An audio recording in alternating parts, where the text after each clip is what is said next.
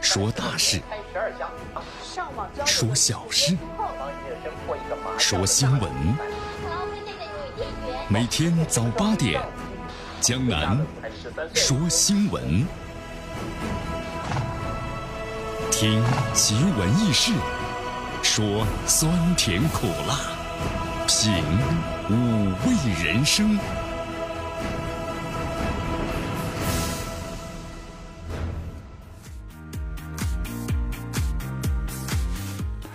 哎呀，有的人虽然活着呢，但他已经死了；有的人虽然死了，但是他还活着啊。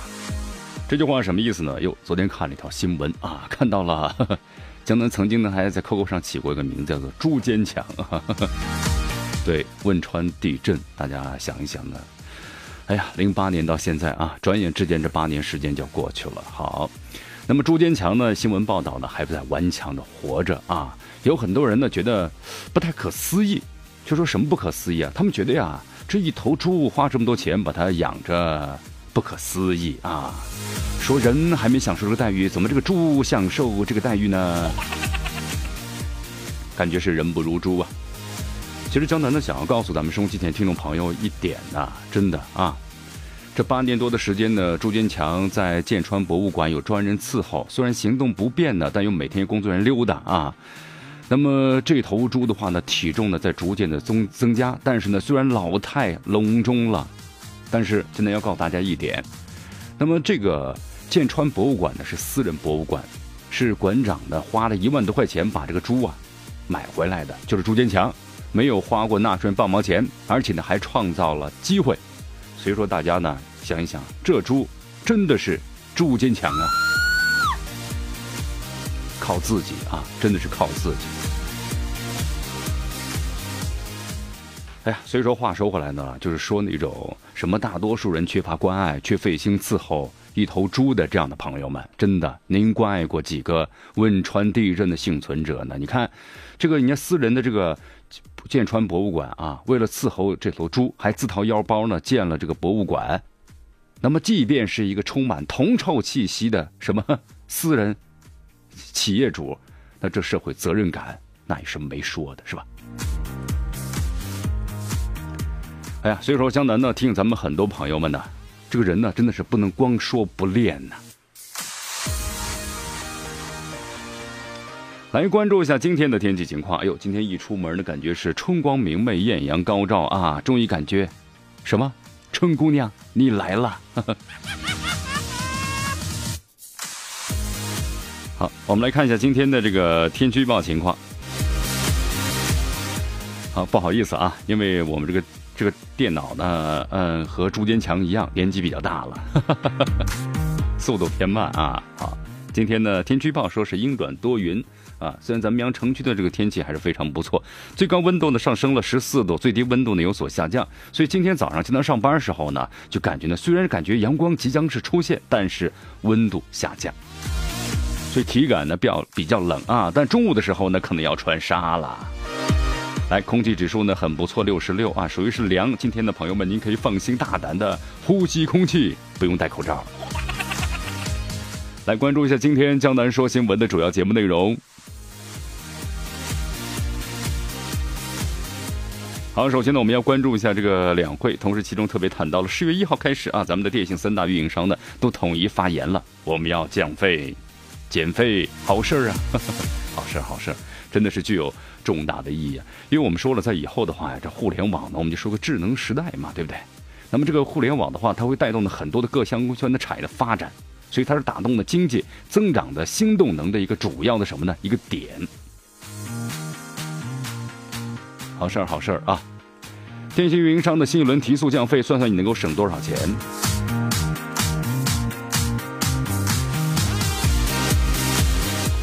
男子行贿工作人员呢，导致十九套房屋呢违规过户，获刑四年半啊！所以犯法的事儿呢，千万不要去做。杭州的萧山高桥小学呢，是争议儿童性教育读本的暂时被收回，这到底是怎么回事呢？扬州黑天鹅呢被虐啊！警方说了，肇事者被抓消息呢不实，还正在调查之中啊。乐天呢否认会长谈中国人抵制萨德，称对中国有深深的情谊。好，今天是这个周二啊，我们邀请一位嘉宾呢走进我们的直播间，对吧？明天是什么节日呢？明天是三八国际妇女节啊，有的朋友说是国际妇女劳动节，劳动妇女国际节。我记得有段时间呢说的很混乱啊。三八国际妇女节就妇女节嘛，怎么加上这个劳动妇女呢？啊，呃，五一劳动节，好好劳动哈。好，那么今天节目当中，我们会邀请一位这个女性嘉宾走进我们的直播间呢，讲述她创业的故事，欢迎大家收听。真的是女性能抵半边天呢，是吧？好，以下时间呢，我们就一起进入资讯早早报。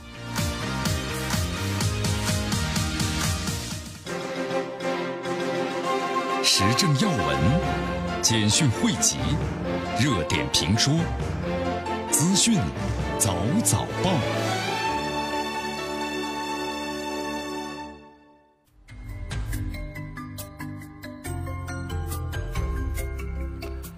资讯早早报，早听早知道。来一下时间呢，欢迎大家继续锁定和关注江南为大家所带来的绵阳广播电视台 FM 九十六点七啊，故事广播。来，第一条新闻，当然咱们要关注一下这个两会啊。首先，咱们了解今天的两会将会有哪些热点内容。好，今天上午的话呢，会有这个三场的重磅的发布会。首先是上午的九点钟，刚刚是我们节目呢一 一下节目的时候啊，财政部的部长还有部长助理呢，将就财政的工作和财税改革的问题啊，回答中外记者的提问。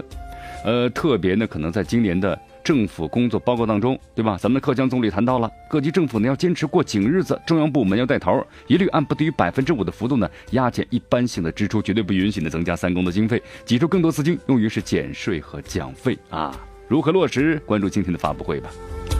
呃，同时今天咱们这个农业部门呢也要回答这个农中外记者的提问了。人多地少是咱们中国的什么的基本国情，保证粮食生产，提高农民的收入，这是农业呢供给侧结构性的改革的需求。好，国家扶贫办的副主任啊，主任刘永富，那么将就呢脱贫攻坚工作呀，在今天下午呢要回答中外记者的提问。好，这是今天的焦点啊，大家可以关注一下。咱们中国呢，在经济贡献方面呢，应该说这一段时间吧，发展的速度确实是非常的快啊。从关注中国速度关注呢，中国贡献，国外媒体看中国的视角呢，正在发生变化。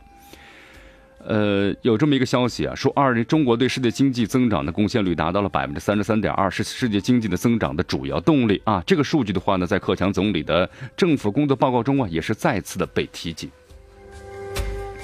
所以说，在这个时代呢，经济高速的发展，就像咱们的习大大说的，对吧？撸起袖子努力干，是不是？如果这个时候呢，还在改去歪门邪道的话，那这些国家呢，你只能够永远处于落后的状态啊。抓住这样一个全球共同发展的机遇。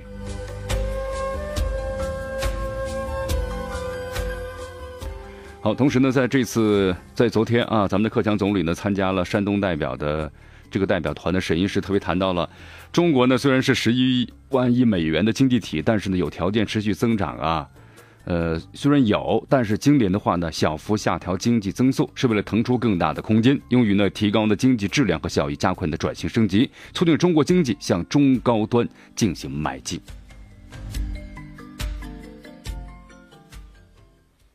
这这个呢，大家可以稍微的了解一下啊。其实用咱们很多业内人士的话来说呀，这是讲到什么呢？讲到点子上了。同时，现在咱们政府工作的这个报告的话呢，也处于一个监管的模式。在以前的话呢，很多咱们的地方的一些基础，对不对？基层的一些部门送点钱，塞两条烟就可以办事儿了。但是现在的话呢，不管用了啊！呃，一公开，使检查结果，全面向社会公开，接受呢广泛的监督。双随机检查呢，是指对抽查对象和检查人员通过计算机随机的调取。所以说，双随机一公开的监管模式，那么在今年的全面铺开。进行监管。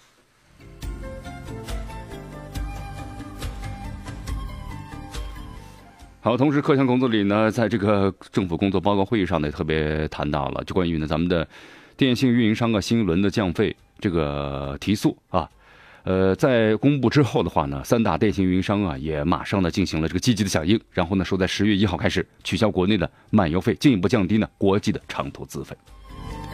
好事好事啊！这样的话呢，降费百分之十的话，咱们算一算，比如说国际长途降百分之十，那汇集用户呢将是两千九百万呢。年间份总额就超过六万个亿。那么，如果互联网专线接入价格呢降低百分之十，那么数千万企业用户啊年费将总额呢下降四十个亿，挺好，挺好的啊。对降低咱们双创的成本呢，推动产业转型升级，打造经济新的增长点呢，那是具有相当重大的意义啊。这个江南就不再多说了，是不是？好，所以说有的时候啊，你看咱们关于以前的收的什么这个，呃，座机费呀、漫游费啊等等，都是备受诟病啊。但是某个时期的话呢，这些费用呢，它存在。是有它的道理的，但是在某些时刻呢，它肯定会逐渐的消失。来，继续关注江南为大家所带来的资讯早早报。迎着晨光，看漫天朝霞，好的心情，好听的新闻。走进江南说新闻，新闻早知道。与江南一起聆听江南说新闻。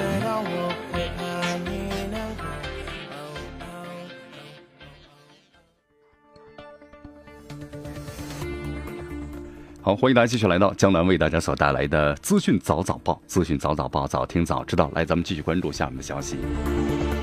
北京一家乐天超市啊，因为是价格违法呢，被罚了五十万元啊。这是在这个昨天我们看到的北京市发改委的官网上有这么一则呢行政处罚决定书，呃，对该乐天超市的价格进行了检查，检查之后呢，发现有这个违规的交易，然后呢进行了相应的处罚。好，其实对于这个乐天的话呢，这两天都是咱们所谈论到的一个话题啊，在网络上不管是视频还是什么都能看到。咱们待会儿呢还特别要谈一下，就乐天集团的这个一把手啊。也特别谈到了。前段时间呢，在网上呢有这么一个什么呢？一个新闻，说是什么什么什么新闻机构采访乐天的这个 CEO，CEO 就说了啊，说中国人很市侩，怎么怎么怎么样，降点价又都回来了。好，引起了轩然大波啊！现在进行了什么呢？声明说我们没有说过这个话，这个媒体机构呢是不存在的，完全是造谣，无中生有啊！说我们对中国人民有深厚的感情啊。但是话收回来了啊，其实他说了一句很正常的话。因为江南呢，在此之前的话呢，其实我们就这个分析评论呢，作为你这个企业家呀，那你面对国内的这个什么呢，政府的时候，那你是怎么样呢？你是要钱还是要命？就这个啊，你只能选择是要命啊。他说我们也是迫不得已呀，没办法啊。好，那么这个新闻的话，待会儿我们再为大家呢特别谈一下。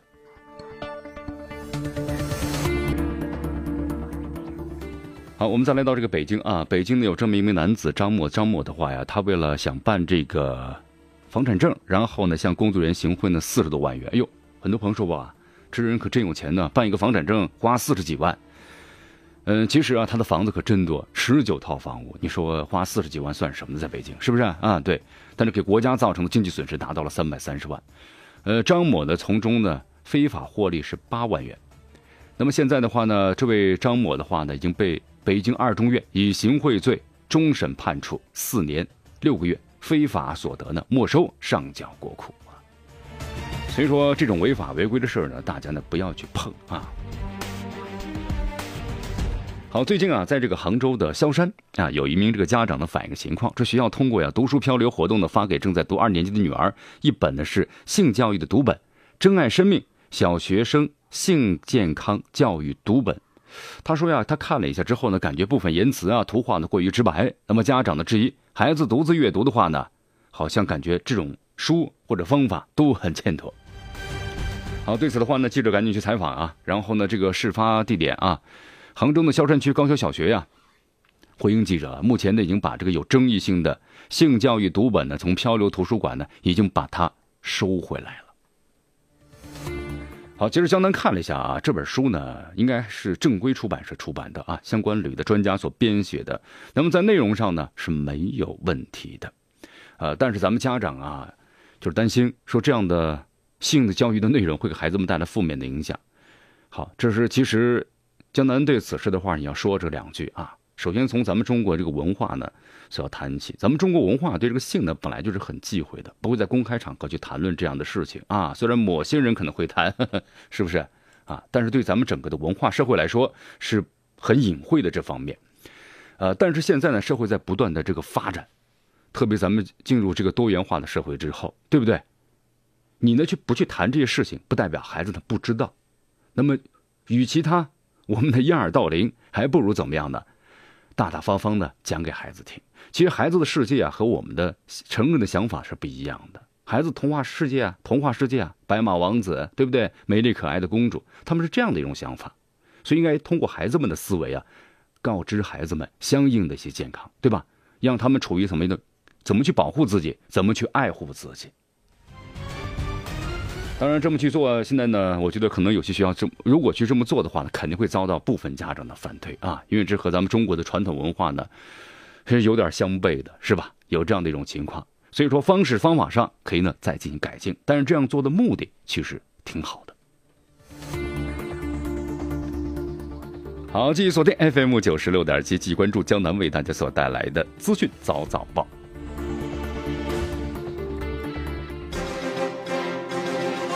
时政要闻、简讯汇集、热点评说、资讯早早报。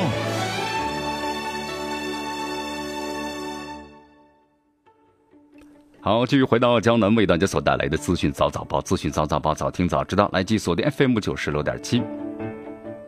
好，最近啊有这个媒体报道说，这个踩和踹呢。瘦西湖景区黑天鹅的游客呀，在昨天晚上呢被抓了啊！真的呀，好事啊！但是和警方说了，哟，这消息呢不真实啊！哎呀，警方啊，让我们空欢喜一场啊！好，是这样的啊，很多朋友说江南怎么回事啊？就是三月四号的时候呢，在这个中午的十二点三十分左右，瘦西湖九曲桥的南侧草坪上啊，黑天鹅孵蛋处啊，发生几呢游客恶意呢踹。呃，踩和踹这个天鹅呢，及天鹅蛋的事件。那么接报之后呢，景区公安分局高度重视，成立专门的工作小组，展开了全面的调查，尽快呢来侦破此案。呃，据说确认呢，这个孵蛋区一共有四枚和天鹅的蛋，两枚被口罩男的踩碎，两枚被带走了啊。好，现在这个人呢，我们说了，林子大了，什么样的人都有啊。所以说，咱们这个社会呢，必须要有什么呢？有法律，对不对？你违反了这样的规矩之后呢，必将受到这个处罚。咱们人呢就是一种高级动物，你要说然谈自律呢，很难。那么通过咱们的法律法规来进行约束啊，这是肯定的。这就是咱们和其他动物呢怎么样呢？对吧？最大的区别在于此。好，简单温馨提示一句啊，也希望大家呢爱护这样的动物，让它们呢正常的繁衍生息。来，刚才咱们谈到了关于这个。就是乐天啊，一家超市呢被查，同时在东北据说也有二家超十家超市呢也被关，啊，因为乐天的很多超市都开在这个东北。呃，其实咱们要谈一个新闻，就是关于这个乐天集团呢对中国个人微博和一些媒体转载的虚假信息表明立场啊。之前咱们看过一个消息嘛，就说这个乐天的董事长然后说采访时特别谈到了什么环球新闻眼吧，就说了呃说中国人很释怀，怎么怎么怎么样，啊，现在咱们已经发表了相关的声明啊，就说呀。这个换地呢，我们没有办法啊，我们实在是没有办法啊。作为一个企业，你没法和政府抗衡。呃，那么第二呢，对于中国人的感情呢，非常的深厚啊，进行了一番辩解。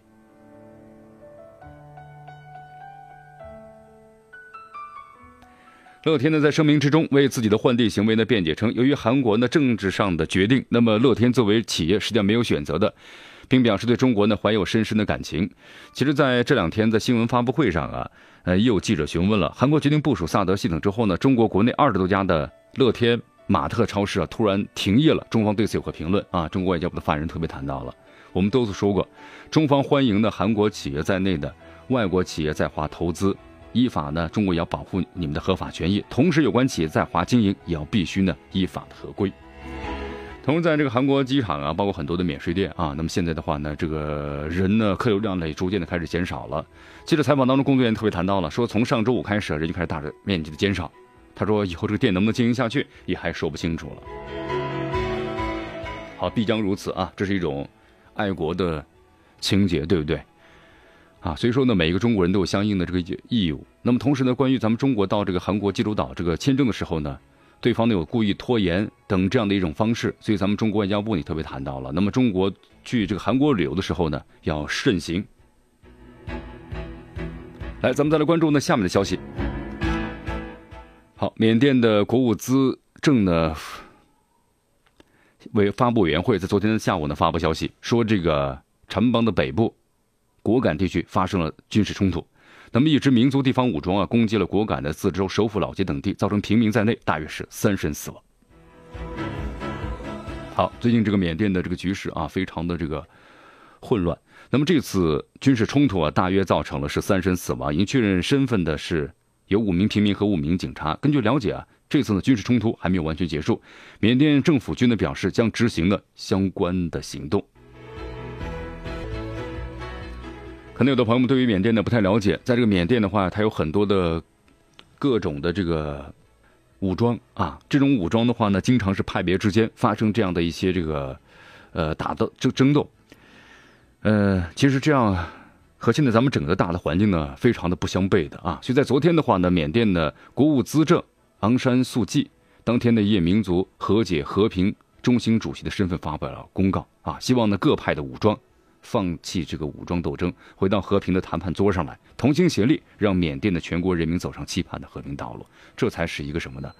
发应该是发展的大道啊。好，这个缅甸的话呢，应该确切说叫缅甸的联邦啊，它有这个缅族、禅族，还有克钦族，还有。呃，亲族领导，那么应该说这个很很复杂。少数民族中央政府们和地方少数民族有矛盾呢，应该说在独立之后啊，缅甸这个国家矛盾的不断激化，造成了大小呢是几十支的少数民族武装呢长期存在，一直呢没有实现呢全国的统一和和平啊。但是呢，统一和平是今后发展的趋势。来，我们再来到这个朝鲜啊，朝鲜驻马来西亚大使啊江哲呢被这个马方呢驱逐出境了。然后呢，在昨天下午的十八点钟，呃，记者呢也进行了这个采访，那么记录下了江哲大使离开了马来西亚，还有飞抵北京的全过程。好，也是因为金正男的这个被谋杀的事件啊，那么作为驻马来西亚的大使的话呢。呃，他也发表了很多的相关的一些这个言论。那么这言论的话呢，马来西亚政府也认为呢是有损他们政府的形象，所以呢以这个理由就把这个他呢给驱逐了。好，在驱逐之后呢，那么马来西亚呢，啊，朝鲜，朝鲜也马上驱逐了马来西亚驻朝鲜的大使，称其为不受欢迎的人。来，我们再来到这个美国啊。美国昨天下午的时候呢，美国总统特朗普呢签署了修正版的旅游禁令。那么根据了解，这个禁令的话呢，三月十六号呢生效，不再把伊拉克列在呢被禁的以穆斯林为主的中东国家的名单上。白宫这么说的，说新的行政命令啊和原先的目标一致，将禁止呢可能的恐怖分子进入美国，以及呢美国政府呢检查现有的签证和难民系统。